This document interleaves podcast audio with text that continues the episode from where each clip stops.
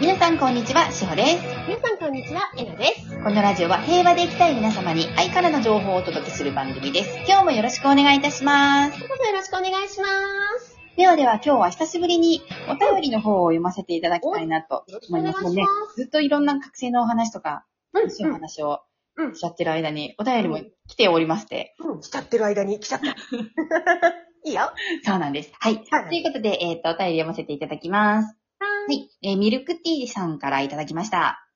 ちょあっりとがとうございさま、す。はい。これき聞こえるあ、あ、あ、あ、なん。はい。はい。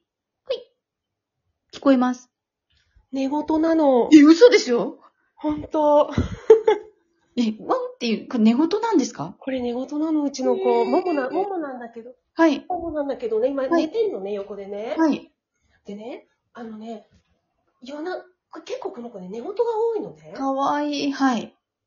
うん、なんだから、今一緒に寝てるんだけど、寝言がうるさくて、はい起きる、起きちゃうの、私が。はい。で、ももちゃんを叩くの。ももちゃん、寝 言がうるさいよ。もうあんなの可愛いぐらいにもう、もう、もうね、すっごい寝言がでっかいの。起起きてんじゃないかぐらいの寝言なんですね。きてんじゃねえのっていう。ワンワンワンワン。ンとか言ってるんですかでも、んワンワンっていう寝言なんですうんかうんそう、もう、うん、うん、うん、うーとかって言うのね。えー、何で、の夢見て私るんがだ起きろちゃう。うから、はい。おもう私のお腹のとこで寝てるももちゃんに、ももちゃんうるさいね、こと。ごめんね、質問の途中で。どうぞ。大丈夫。かわいい。かわいいでしょ面白い。すごいの、ちっちワゃンいコ時ちゃんもか寝ら。言なんですね。んワンコちゃんも寝言。ということは、ニャンコちゃんも言ってるんですね。うん、あの子だけ言う。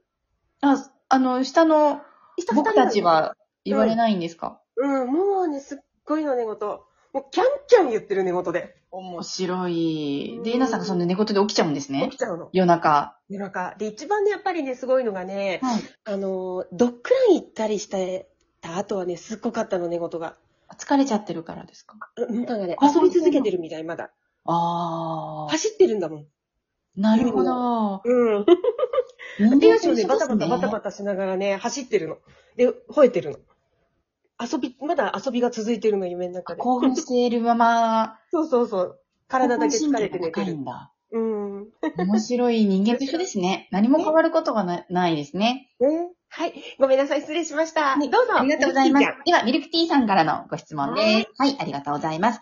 配信ありがとうございます。いつも楽しみにしています。ゃんありがと早速質問です。ありがとうございます。負の感情、良い感情と、うんハートあたりで捉えたときは違いがはっきりしているのですが、うん手放した後う、ん愛に帰る糸の後は、両方が同じで違いがなく、むしろプラスの良い感情の方がより大きく広がる感覚があります。う。うん。ひなさんは捉えた時は、どのあたりで感覚を感じ、手放した後で両方に違いなどありますかゼロで居続けるのはやはり難しくはあるものの、セルフアウェイクを知り、自分の中で頭の思考、感情の動きを別々に感じられるようになったことが、私の場合、大きく以前より生きやすくなりましたうん。感謝です。っていう、うんはい、うん。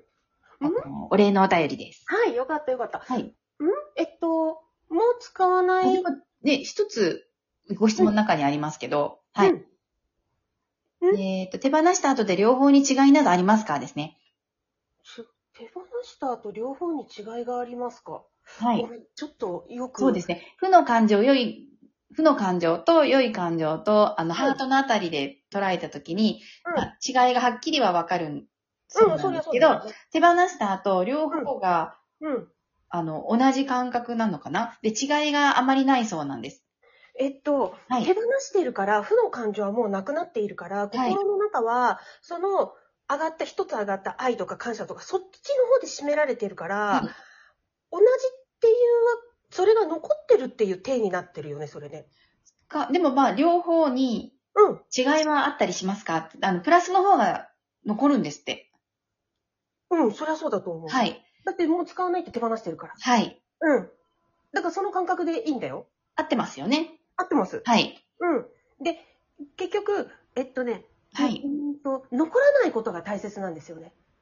あ、いいもの、いい感情も悪い感情も。うん、あの、ネガティブな方が。ネガティブな方が残らない方がいいですよね。残らない方がいいですよね。はいもちろんそうですよねだからもう使わないって手放して、私は愛で居続けるっていう、このラブの状態の、はい。ラブの状態がゼロの状態だから、そこに整えてるわけですね。うんうんうん。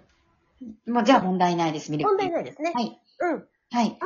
で、あのー結局統合って意識とか見えない世界の話だから、カチッカチッとしてるものじゃな,、ないのね。うんう。ん、だから自分自身が、はい。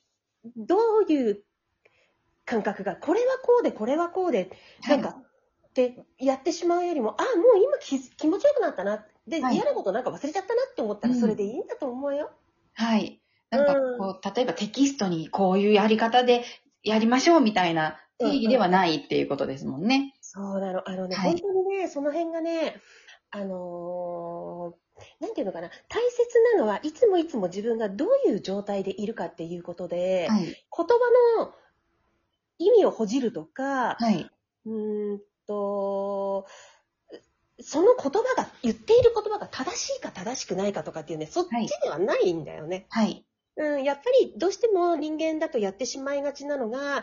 あの人はこう言ってる、この人はこう言ってるけど、どっちが正しいんですかとか、はいっていうことになっちゃうで、うんあの時はこういうふうに言ってたのに、言ってて、私はこの言葉をこういうふうに理解しましたとかっていうね、はいそういう、この、なんだろう、うーんと、正解か不正解かじゃなくて、はい。結局のところ自分がよりシンプルになって、はい。うん、この問題を問題視としない気も心で心を養っていくとか、、はいい。つも自分で自分の機嫌を取れるとか、うん、朝起きて夜寝るまで幸せであるとかっていう、この感覚が大事なんだよね。あのーこの間の覚醒のお話にちょっとまた戻っちゃうんですけど、例えば、あの、さ今のお話だと、こうまあ、この人はこう言ってるよね。でも私はこういう捉え方で、うんこの方はこの方の捉え方なんだな。でも私は今の私だとこっちの方が心地いいな。で、もう終終わわり。りですよね。そう、それ終わりをジャッジして、私はこう思っているのにこの人にこう言われたうんうんうんうん。っていうので、またなんかこう自分でジャッジしたりとか精査していったりするよりもうん、みんないろんな捉え方があっていいんだね。まあそれでいいんだよ。で、でいいですよね。うん、もうほんとシンプルに言うと人どうでもいいから、いやまあまあまあそうなんですよ。またこういうこと言うと語弊があるんだけ ど、ざざくっと言えばそういうこと人どうでもいいのねですよねん。ざくっと言えばそういうことですもんねざ。っくり言えば人どうでもいいのね。要は現実の全てを使って、はい。それも気づいていくだけだから、はい。この人がこういうふうに言ってた、ふーん、私はどう感じるかな。はい。大切なのは自分の中で気づくこと。はい。自分の人生の中に、その人が言った言葉から気づきを得て、自分の人生の中の気づきとしていくことが大事で、はい。あの人がこういうふうに言ってるんですっていう、これすらも実は現実なんだよね。はい。うん。だから現実を使うの、次のステップは、その言った言葉とかを整合性を取るのではなく、はい。ね、と、せ整合性を取ったり、正解か不正解かするんじゃなくて、それを自分の中にどう気づいていくかってことなんだよね。そうですよね。そうの、んこの人はこう言ってたら、嫌だなと思うんだ。だったら二度と私はその言い方はしないし、私だったらうんもうちょっと変えてこういう風な言い方をするなとか、で、それでいいの教えてもららえてよかったとかそれだけ、それだけ。でいいですよね。うんん。でもこれはね、統合のはい。結構上級編。そうですか。うん。ちょっとね、まあ、今ラジオはほら、いろんな人が聞いてくれてるからね。はい。うん。いいんだけどね。はい。うん。そうなの、そうなの。じゃあ、あ、もう一個質問来てたよね。そうなんです。あ、はい。ミルクティーさんどうもありがとうございましありがとた。うございました。は。い。で、もう一個のご質問です。えっと、こちらはですね、えっと、YouTube のはラジオの配信をしているところのうん、はい、あの、コメント欄の方にいただいていたので、読ませていただきます。ははい。えなさん、しほさん、いつも楽しく拝見させていただいております。まきこと申します。まきこさん、あ、よかった、私、あの、韓国語でお名前書かれてるから、お名前わかんないとか思う。まきこさんでした。うんはい。質問はこちらでも大丈夫でしょうかあはいりがとうございます。えー引っ越しシーズンが過ぎてしまったかもしれないのですが、来月引っ越しすることになったのですが、うん引っ越し先の土地の神様に挨拶に行こうと神社長へ連絡したのですが、うん氏神様がいない地域だと言われてしまいました。うん。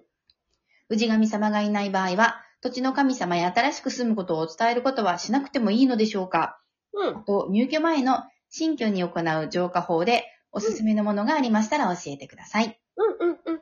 えっとね、まず神社がないだけでしょ、きっとそこの地域に。うん。うん。ね神様はいらっしゃいますから、はい土地、土地神様っていうのもいらっしゃるからね。はい。だから日本はや八百万の神様がいるじゃないはい。うん。で、そしたら、えっと、もし行けないのであれば、その神社、じゃじゃじゃその地域に向かって、はい。あの、お伝えすればいいと思うよ。うん。うん。うん。はいあの、引っ越しますっていうこと、はよいろしくお願いしますっていうこと、うん。うん。言えばいいと思う、伝えればいいと思うし、はい。えっと、浄化方法は、そうだなぁまず、全部の窓を一回きちんと開け、全部の窓を開けるのね。はい。うん。で、全部の窓を開けて、それで、一つ一つのお部屋にごは挨拶しましょう。あ、はい。うん。いいですね。はい。うんで、窓を開けるのは、あの、やっぱり気が滞ってしまっていては、ね、良くないので、は全部の窓を一度に、え一度にっていうかな、はい開けて、はいで、全部の一度ね、この気をきれいにします。空気を流すっていうことあです、ね。そうそうそうそうそう、はい。うん。そして一部屋一部屋はにい住むことを伝えてください。よはい。ろしくお願いしますと言ってください。はい。私ね、自分が住んでるところが大好きなのね。私、ここで生まれてるんだけど、はい。